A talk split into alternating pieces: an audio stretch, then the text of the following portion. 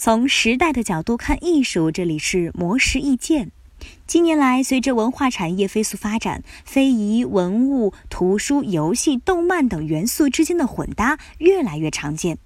日益多元的跨界融合推动着文创的破圈。今天，我们就通过三款文化家产品，一起来感受一下文创破圈的魅力。前不久，上海一家出版社就与服装品牌推出联名款，将图书封面设计成连衣裙的花样，受到网友的一致好评。在出版社看来，图书文创跳脱出杯子、笔记本、帆布袋等传统样式，进一步延伸装帧设计的产业链，是一次具有突破意义的创新。今后，出版社也将围绕一个版权的全品种、全形态设计进行开发。而浙江一家文化创意公司则推出了一套木刻版画工具礼盒，其中包括刻刀、羊毛刷、木刻板等全套木刻工具，让人可以在家体验木刻版画的制作全过程，也让这门非遗手艺变得可感可触、好玩有趣。公司联合创始人说：“木刻版画若只用作包装太可惜，应当融合现代创新，被赋予重新使用的可能。”